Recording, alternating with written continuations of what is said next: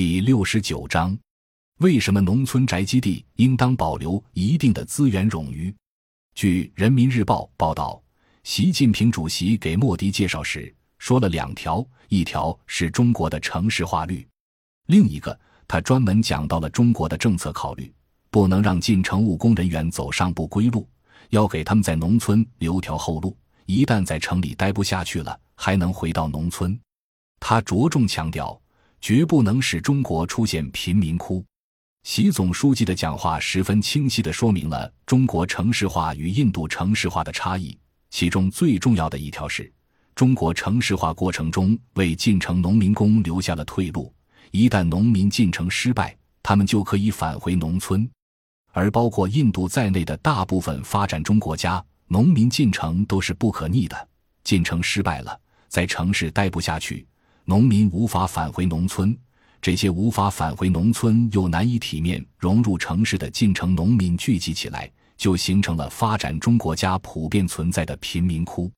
具体到中国，之所以中国未出现其他发展中国家几乎都存在的大规模城市贫民窟，关键是中国为进城农民工在农村留条后路，一旦在城里待不下去了，还能回到农村。从实践上看。这条后路就是农民仍然保有农村的宅基地、住房和承包地。当农民工难以在城市体面安居时，他们随时可以返回农村居住和耕种土地。从制度上看，则是中国土地公有制，包括集体成员所有、按人均分的耕地制度和一户一宅的宅基地制度。只要是集体组织成员，农户都享有免费获得、无偿使用宅基地的权利。从这个意义上讲，正是中国现行农村宅基地制度及其实践，保证了进城失败农民的返乡退路，防止中国城市出现大规模贫民窟。中国现行宅基地制度及实践是中国现代化进程中极为重要的基础条件。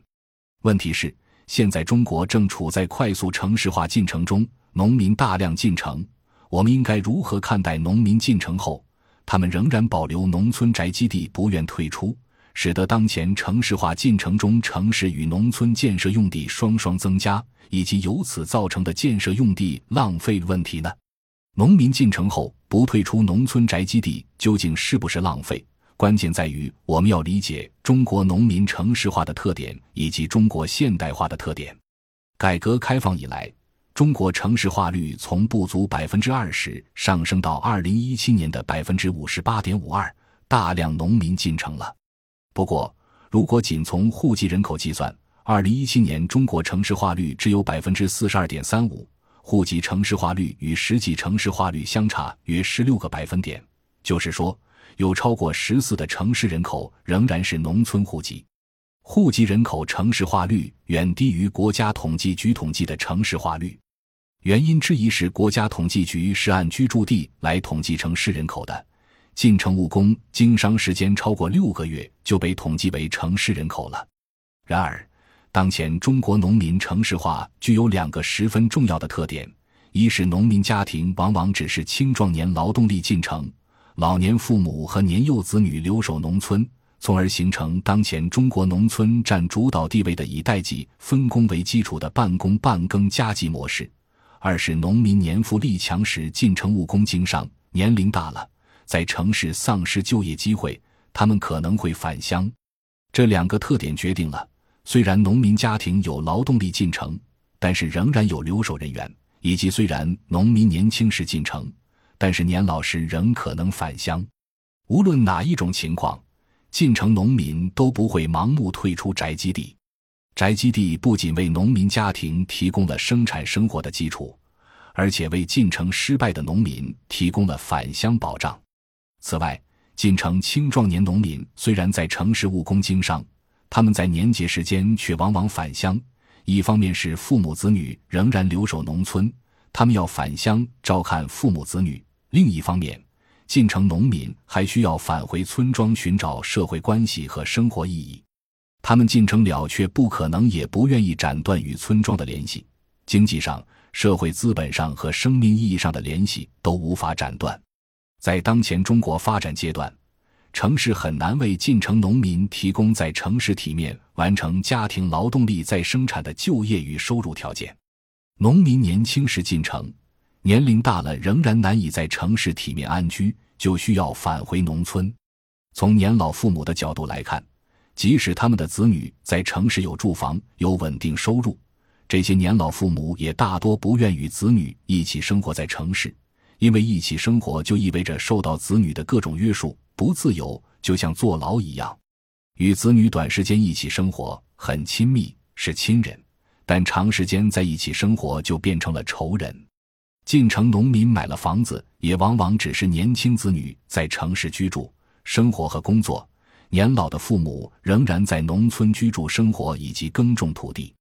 小结一下，当前中国农民进城有以下几个特点：第一，农民家庭中往往是中青壮年劳动力进城务工经商，农村劳动力进城了，城市化率提高了，留在农村的农民家庭数量并未显著减少。第二，因为缺少对在城市体面安居的预期，农民进城时大多会保留返乡退路，而不愿选择不可逆的进城策略。最重要的是保留他们在农村的宅基地与耕地。第三。进城农民倾向在年节时间返回农村，以保持与农村经济社会价值方面的联系。第四，农村老年人不愿与子女一起在城市生活，因为城市生活不自由，而只要与土地结合起来，有村庄熟人社会，老年人在农村的生活就比在城市有更高的质量、更好的品质。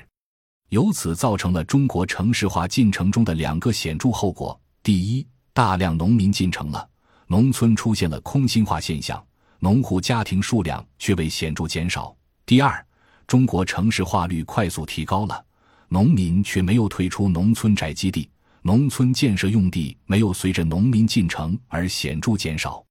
甚至陈锡文讲，与社会主流舆论认为农村住宅空心化程度很高的判断相反。据国家电网公司对其经营区域内居民房屋空置率。年用电量低于二十千瓦时的统计，城镇居民房屋空置率为百分之十二点二，而乡村居民住房空置率为百分之十四点九。农村住宅空置率仅仅比城市住房空置率略高。农民进城了，却仍然保留农村宅基地，保留进城失败的返乡退路，这显然是农民对自己进城风险的理性评估。在当前中国经济发展阶段。不可能，所有进城农民都可以在城市获得稳定就业与收入并体面安居，而几乎必然会出现大量进城农民难以在城市体面安居的进城失败的情况。一旦进城失败，他们就可以返回农村，与土地结合起来，在农村过熟人社会中的体面、安逸、悠闲的生活。正因进城失败可以返乡。中国才没有出现进城失败农民在城市的漂泊聚集的现象，也就没有出现发展中国家通常都存在的大规模城市贫民窟。除此以外，全球化时代，中国经济结构已经深深嵌入世界经济体系，也就嵌入到世界经济周期中。这样的经济周期一定会有周期性的风险。典型的如二零零八年世界金融危机造成中国大约两千万农民工失业。对于任何一个国家来讲，两千万农民工失业就意味着两千万个家庭失去收入来源，就会引发严重的社会危机。中国情况完全不同，因为所有失业农民工都可以顺利退回农村。回到农村后，失业农民工正好可以休息一段时间。